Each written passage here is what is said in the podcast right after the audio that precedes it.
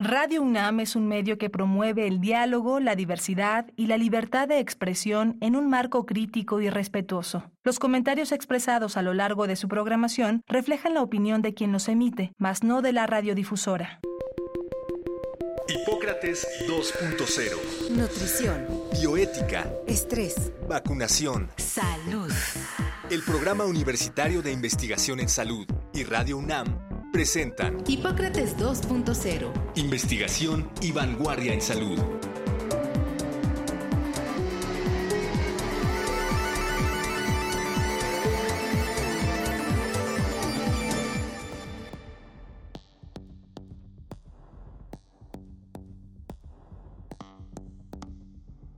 Hola, ¿qué tal? Bienvenidos a Hipócrates 2.0. Yo soy Mauricio Rodríguez, como cada semana los saludo con muchísimo gusto aquí en Radio UNAM. Qué bueno que nos están acompañando otra vez. Y en el programa de hoy vamos a platicar sobre salud bucal, un tema que no lo hemos incluido lo suficiente, ya verán que seguramente será la primera de varias eh, transmisiones dedicadas a la salud bucal y para eso invitamos a doctor Luis Pablo Cruz Herbert para que platiquemos con él, pero vamos a escuchar algo un poco sobre su trayectoria y regresamos para saludarlo. Luis Pablo Cruz Herbert es odontólogo, especialista en ortodoncia. Tiene una maestría en salud pública bucal y un doctorado en ciencias médicas con área de concentración en epidemiología. Es profesor en la División de Estudios de Posgrado e Investigación de la Facultad de Odontología de la UNAM y profesor en la Clínica de Ortodoncia de la UNAM en Ciudad Universitaria. Es miembro nivel 1 del Sistema Nacional de Investigadores y colaborador en varios proyectos del Programa Universitario de Investigación sobre Riesgos Epidemiológicos y Emergentes de la UNAM. Pues lo primero es darte la bienvenida, Luis Pablo. Muchísimas gracias por aceptar la invitación. No, muchísimas gracias a ti, Mauricio, eh, por, la, por la invitación. La verdad, siempre se agradece el tener la oportunidad de, de compartir esta información con, con tu auditorio. Pues nos vas a ayudar en los siguientes minutos a, a saber cuáles son las enfermedades bucales más frecuentes, tal vez por, por grupos de edad, infantes, adolescentes, adultos, adultos mayores. Bueno, mira, de manera general, de manera global, la verdad es que todos conocemos la caries, ¿no? O sea, eso ya es algo, es, es cultura general, ¿verdad? Eh, bueno, les tocó con Mutants, que, que, básicamente es el que va a generar la caries, eh, pues en realidad eh, es muy frecuente, es de alta prevalencia, ¿no? Y además pues se transmite en el consumo de alimentos, en la convivencia diaria, muchísimas cosas que a veces nosotros no, no identificamos tan claramente, ¿no? Esa transmisión al final, esta microbiota sigue un patrón, una distribución incluso familiar, como cualquier tipo de enfermedad infecciosa. Entonces, realmente, bueno, pues lo que vamos a tener nosotros aquí es que es una alta, una, de una gran prevalencia. Todos hemos, es muy raro el que no, alguien no, que no haya tenido alguna, alguna caries, ¿no? ¿Cómo le hacemos? Porque todas las pastas de dientes para los infantes casi tienen azúcar o sabor o algo así. ¿Eso, eso no hace daño? Eh, no, en realidad, la verdad es que las compañías ya han trabajado muchas estas fórmulas por ejemplo, en el caso de, la odontología del bebé, pues, la higiene es muy, muy importante. Eh, obviamente también la lactancia, como, como odontólogos, obviamente debemos de tratar de sugerir que la lactancia, por todo, además todos los beneficios que tiene, que tú sabes, que todos sabemos, eh, pues realmente nos ayuda al desarrollo de las estructuras, ¿no? Del crecimiento, del correcto desarrollo, que obviamente por ahí tiene mucho que ver. A veces, pues bueno, por el biberón, la fórmula o la misma lactancia, pues obviamente la higiene no se da adecuadamente y ¿qué crees? Igual que en los adultos mayores, eh, puede darse este, candidiasis, ¿no? En estos casos, fíjate, entonces eh, pues es importante lo que a veces le llaman boqueras o algodoncillo, ¿no? Eh, de manera general, eh, y bueno, pues es justamente eso, ¿no? No es algo normal, es algo que tiene que ver, como ya lo hemos dicho, eh, con estas prácticas de higiene que a veces con una gasa eh, nos puede ayudar mucho, ¿no? Algo muy sencillo. Perdón, que a, que a veces también pudiera ser indicador de que de alguna alteración, ¿no? De, o de alguna inmunosupresión o algo así, también por eso habría que habría que estar pendientes y ver a que lo vean. Es correcto, ¿no? Y en la boca, la verdad es que se, se observan muchísimos eh, eh, cambios cuando hay alguna enfermedad, ¿no? O sea, sistémico, la boca, de verdad, las manifestaciones orales son impresionantes, ¿no? La verdad. Las aftas, algunas brotes, ¿no? Algunos, este, algunas infecciones virales terminan provocando pequeñas vesiculitas y, y, presencia del virus en la saliva, lastiman la mucosa, incluso hay un par de, de infecciones que las ves eh, directamente en la, en la mucosa de la boca, ¿no?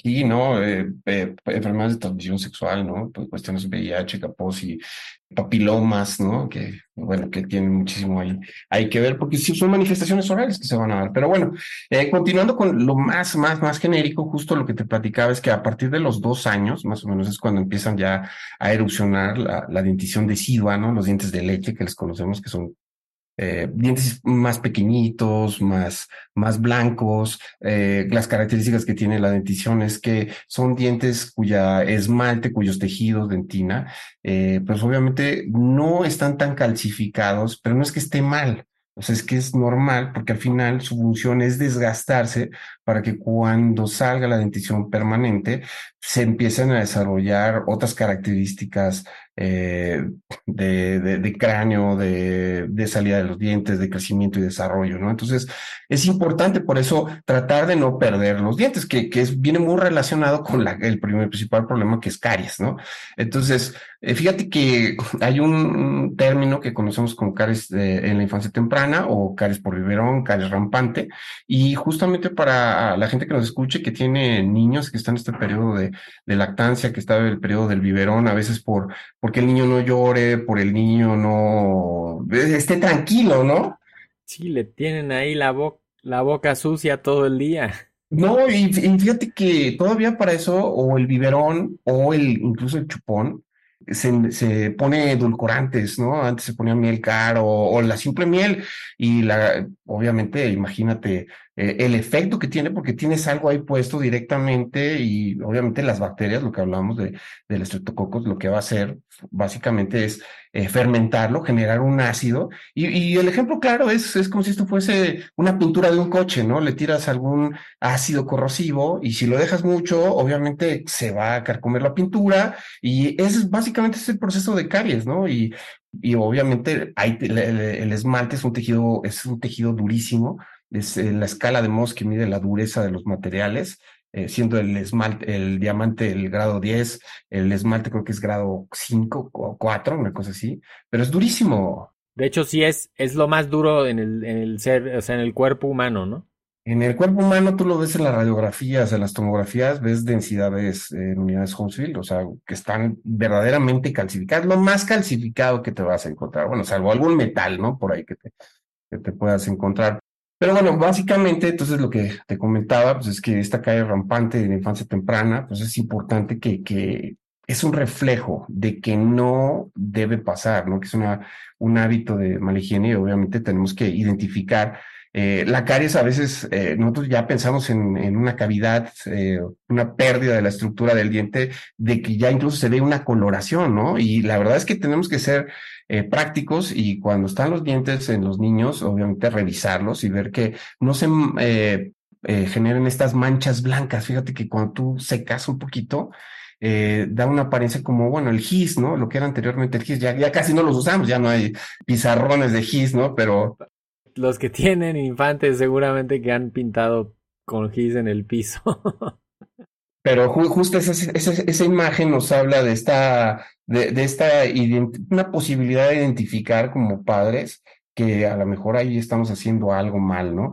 Eh, la saliva normalmente, para que, el auditorio también lo tenga en mente, eh, la saliva obviamente depende de la cantidad de agua que tome alguien, ¿no? Y obviamente entre más agua, estos hábitos de, es de hidratación constante, porque en un niño todavía son más importantes, adultos mayores también, eh, obviamente hace que la, la, saliva pueda reaccionar a amortiguar, o es decir, a quitarle esa capacidad de que tiene el ácido, ¿no? Cuando se fermenta. Entonces, eh, la saliva ayuda a prevenir y ayuda a calcificar, a recalcificar de cierta manera, ¿no?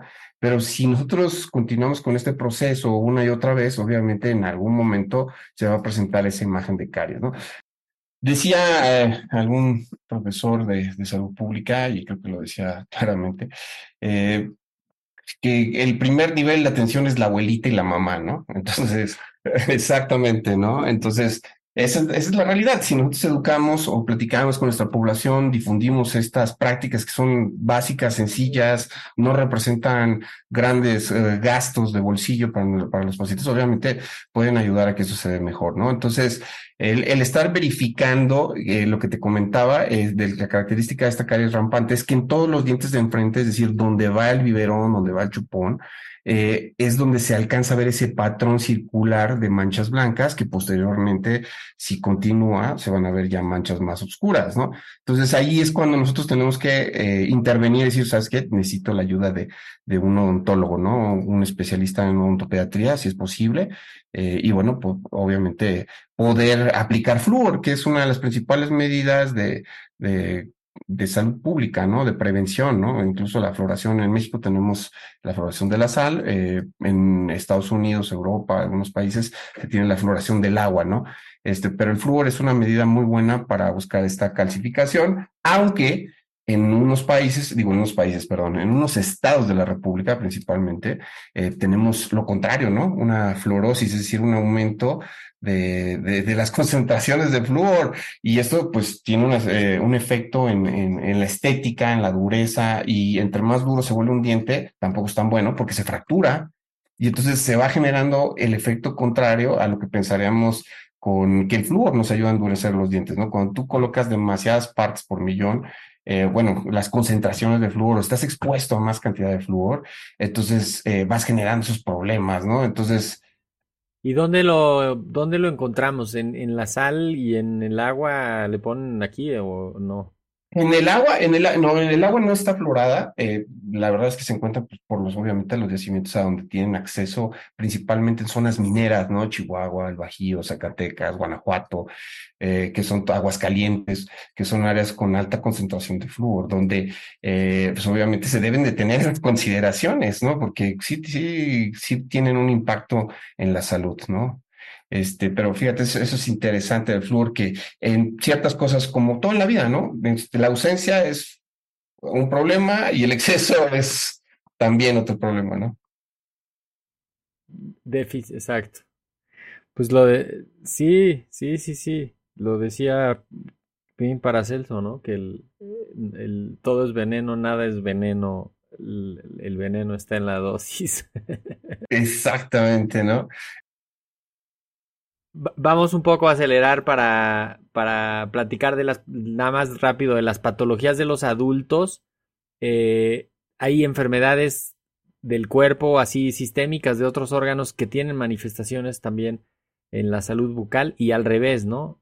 Problemas en la salud bucal que provocan repercusiones en el, en el organismo. Cuéntanos en tres minutos algo de esto. Eh, fíjate que muchas de estas enfermedades obviamente se ven eh, como parte del estilo de vida, ¿no? Eh, principalmente se alcanza a ver ya en los adultos mayores, ya hay mucha investigación sobre los adultos mayores, ha cobrado mucha fuerza ese movimiento sobre la salud bucal, ¿no? Y se ve cuestiones de fragilidad, obviamente, fragilidad sería, en resumidas cuentas, cuando un adulto mayor, obviamente es eh, muy endeble ¿no? A, los cambios físicos, es decir, eh, puede reaccionar de un día para otro, está bien y de repente enferma de una gravedad impresionante. Entonces, siempre tiene mucho que ver y yo mucho lo veo como esta cuestión de, de indicadores de calidad de vida, ¿no? de perspectiva de vida. Entonces, eh, demencia también es algo que se ha observado, ¿no? Hipertensión, diabetes, sí tiene que ver mucho por esta cuestión de la microvascularidad, ¿no? Que se da en los tejidos, que tiene que ver también con enfermedades eh, propias como la diabetes, eh, el tabaquismo, obviamente el tabaquismo siempre es un factor de riesgo para la salud bucal, eh, por lo mismo, ¿no? Una obliteración, es decir, el cierre de la irrigación no se da tan bien y obviamente los tejidos no responden igual, ¿no? Es correcto, ¿no? Entonces, todo lo que tú hagas, pues, si no tienes una correcta irrigación, pues bueno, va a pasar, ¿no?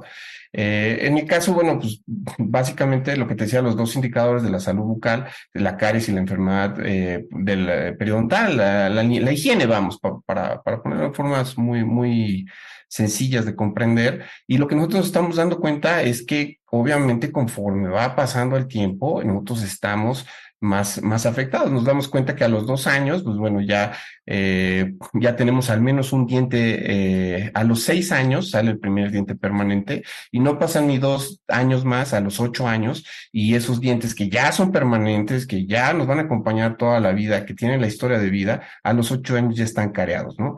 Entonces eso es relevante porque eh, existen varias medidas de prevención. Una de ellas es la colocación de, de, te lo voy a poner así tal cual, tipos barnices, tipos eh, unas resinas que se llaman selladores de fosetas y fisuras, que además de tratar eh, de evitar que, los dientes en esa rugosidad que tienen donde mordemos, que es la cara oclusal, eh, nosotros ponemos ese tipo de resina y libera flúor y además evita que ahí se queden eh, los residuos de comida, ¿no? Como cuando muerdes un dulce y se queda pegado, bueno, pues es justamente lo que trata de evitar, ¿no? Entonces, el flúor hoy que ya tenemos, la higiene, el cepillado es, es fundamental y bueno, pues en, afuera, antes de que empezara, estábamos platicando, ¿no? De quién se lava tres veces al día ¿no? Este, la verdad es que es algo deseable, ¿no? Sí, exacto. Yo, yo justamente te iba a preguntar que como parte de esta idea de promover la higiene y la salud bucal, eh, creo que es contraproducente decirle a alguien que se tiene que lavar tres veces eh, al día porque y luego diez minutos, ¿no? O seis minutos cada vez, porque pues es es demasiado tiempo, es demasiado dedicarle a una sola actividad relacionada con la salud. Yo creo que en, todo el día no haces algo que le inviertas tanto, ¿no? Probablemente fíjate en qué comes y algo de ejercicio, ¿no? Pero, pero sí es como, o sea, no sé por qué dijeron que tres veces al día. ¿Quién dijo eso? El que vendía los cepillos, oye, se me hace que ese es un truco del que vende las pastas. ah, mira, eh, bueno, se entiende básicamente que obviamente la carie se da por fermentación, entonces uno asume o se asumía que nosotros comíamos tres veces al día, ¿no? Y que normalmente ese estilo de vida requeriría que una vez que terminaras de comer, eh, obviamente generaras ese hábito de higiene, ¿no? Para disminuir, bajar el, pH, bajar todos los ácidos que se encuentran y, y bueno, obviamente tener una eh, mejor regulación, autorregulación, pero, pero seamos honestos y, dentro de muchas cosas es complejo en la actualidad poderlo lograr, ¿no? Por el estilo de vida que, que se lleva en la actualidad. Eh, pero hacerlo más, eh, hacerlo de una calidad adecuada, o sea, hay técnicas de cepillado. Fíjate, incluso el cepillado puede ser un gran problema. Si el, el cepillado se realiza de una, con una técnica mala, que se le llama como violín, este, conoces el, eh, bueno, cuando tomas el arco del violín, entonces en ese cepillado de horizontal completamente, si tú lo realizas así, y antes se usaban mucho los, dientes, los cepillos con cerdas, con, con los, eh, bueno, pues sí, con las cerdas eh, duras, ¿no? Y, y, tenemos la idea de que entre más duro el cepillo, mejor era la limpieza, ¿no? Entonces a veces teníamos nosotros hasta desgastando, ¿no? Generando lesiones muy fuertes por un cepillo traumático, ¿no? Entonces, la verdad es que sí es un mundo porque regresamos, ¿no? Lo que importa aquí es la calidad a veces más que la cantidad, ¿no? Hacerlo bien eh, en, forma y, y, en sentido, ¿no? Este, fíjate que otra cosa importante en, los niños, además de, las caries, pues obviamente el crecimiento y desarrollo. Estamos hablando que estas son enfermedades altamente prevalentes, incluso en las normas oficiales siempre se ha mencionado que están arriba del 85% de la prevalencia, o sea, que el 85% la, la tiene, ¿no?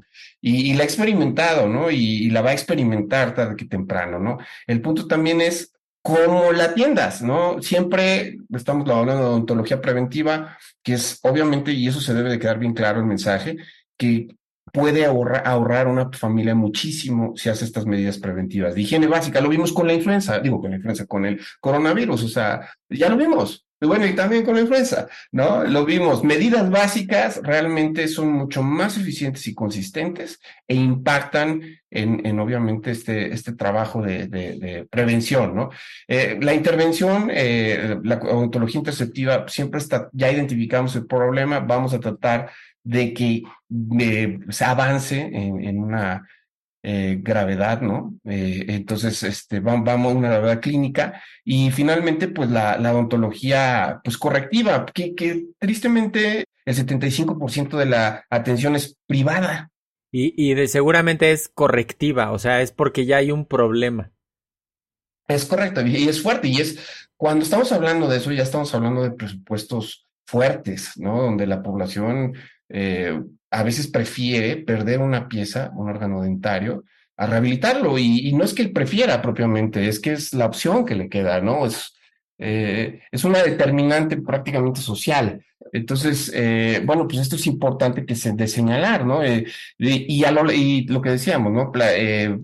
es, es poner estos patrones, esos estilos de vida para tratar de evitar que obviamente la gente empieza a desarrollar. Estas las dos principales, porque te puedes, el ahorro en dinero, de verdad créeme que es muchísimo lo que puede tener la población.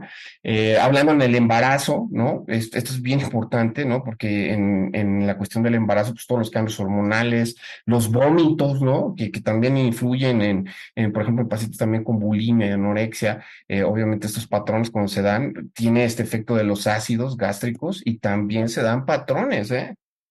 De hecho, el, el reflujo, el reflujo gastroesofágico, que, que puede ser por mil razones, pero una de ellas, un exceso de, de acidez en el estómago que sube por el esófago hacia la boca y, y quema los dientes. O sea, también tiene ahí, ahí problemas. Perdón, Pablo, tenemos que, que prácticamente cerrar el programa, pero teníamos anotado una lista, de hecho, vamos anunciando que haremos otro programa para, para seguir hablando de esto, porque es, es muy importante, pero teníamos la intención de también de platicar un poquito, ya nada más nos tocará mencionar, la Facultad de Odontología de la UNAM tiene 11 clínicas de atención a la población y son clínicas que están abiertas a toda la población. Eh, hay dos que están ubicadas directamente en Ciudad Universitaria eh, y tiene nueve clínicas periféricas en Las Águilas, Aragonas, Capozalco, Milpalta, Oriente, Padierna, Vallejo, Venustiano, Carranza y Xochimilco. Em, no me detengo a decir dónde está cada una, pero en la página de la facultad que es odonto.unam.mx, ahí hay una sección que dice pacientes y ahí está la información sobre las clínicas, lo que se necesita, los contactos eh, para programar alguna cita, eh, los requisitos, etcétera. Pero parte de lo que haces tú profesionalmente es justamente eh, ser profesor en estas clínicas. Cuéntanos en dos segundos de qué va y qué, y qué recomiendas. Mira, el trabajo de la facultad en el que se desarrolla año, año con año, la verdad es impresionante la cantidad de población a la cual eh, apoya. Eh, se tienen más de 35 mil eh, pacientes más o menos por año, ¿no? Se realizan más de 220 mil, 25 mil tratamientos al año. O sea, con eso te, te habla una cantidad, de un impacto verdaderamente fuerte que tiene la facultad. Eh, ustedes pueden acudir a las diferentes clínicas, las que están en Ciudad Universitaria, las que están en, en las clínicas periféricas que ahorita mencionaron, en posgrado, eh, y obviamente siempre van a tener esa gran calidad porque están acompañados de grandes maestros y grandes alumnos que están ahí ofertando estos servicios básicos, ¿no? Eh, el servicio social también, las brigadas también que ofertan, se tienen más de 38 brigadas anuales, normalmente era lo que se hacía previo pandemia, se, se tienen más de 70 mil tratamientos y se atienden a casi 13 mil pacientes, ¿no? Entonces, la verdad, el impacto, y te lo digo honestamente, eh, rápido, te lo resumo, una de las principales causas por las que van los pacientes es por dolor. Una endodoncia, normalmente cuando estamos, estamos hablando de un costo, pero económico, estamos hablando de dos mil pesos en la cuestión privada, cuando en la facultad el costo es muchísimo menor y la atención es muy, muy grande, de gran calidad. El ahorro de bolsillo del paciente, o sea, estamos hablando de millones a nivel poblacional. Sí, además contribuyen a la, a la formación, porque justamente ahí se están formando los odontólogos, ahí están los profesores, y, y pues qué mejor que formarse viendo al paciente, supervisado por el profesor, eh, y, con, y con el respaldo de la universidad. Y, ya para cerrar, también te platico, ¿no? Justamente lo que estás diciendo, también se les invita a que los cirujanos dentistas que nos están escuchando también pueden entrar a la página, buscar educación continua. Hay una oferta académica de actualización impresionante, siempre a la vanguardia. Están, se está haciendo gran esfuerzo por, por siempre eh, tener lo mejor, lo más actualizado, eh, con mejores apoyos, grandes profesores que la verdad están ahí para, para podernos ayudar, ¿no? A entender eh, las nuevas tendencias que hay en la odontología y pues, pues ahí abierto, ¿no? Que nos visiten con gusto. Seguro, sí, sí, sí, que, que, y repito, en la página del, de internet de la facultad se llama odonto.unam.mx y ahí está una sección que dice pacientes con toda la información sobre la, sobre la, las clínicas y la atención y también posgrado, pues todos los cursos, congresos, especialidades y, toda la parte de educación continua creo que nos ganó el tiempo. Vamos a ponerle pausa para que grabemos después otro programa, Luis Pablo, con hablando sobre la importancia de la odontología para el desarrollo de materiales y de microinstrumentos y un poco las fronteras de la investigación en odontología. Pero, pues por lo pronto, nos tenemos que despedir, doctor Luis Pablo Cruz, eh, odontólogo, profesor en la clínica de ortodoncia de la UNAM, profesor en la Facultad de, Odontología también aquí en la UNAM. Eh, pues muchísimas gracias. No, gracias a ustedes, gracias a ustedes por la invitación. Y así, corriendo, nos tenemos que ir, nos ganó el tiempo. Espero que la próxima semana nos vuelvan a sintonizar. Esto fue Hipócrates 2.0. Yo soy Mauricio Rodríguez y quédense en sintonía de Radio UNAM. Hasta la próxima. Muchísimas gracias. Agradecemos al doctor Samuel Ponce de León, coordinador del Programa Universitario de Investigación en Salud y coordinador académico de esta serie. El Programa Universitario de Investigación en Salud y Radio UNAM agradecen tu escucha. Te esperamos la siguiente semana para platicar sobre lo último en materia de salud e investigación en Hipócrates 2.0 investigación y vanguardia en salud. Se despiden de ti en la producción Patti Gamboa, Héctor Castañeda y Alejandra Gómez. Hipócrates 2.0, Radio UNAM. Experiencia sonora.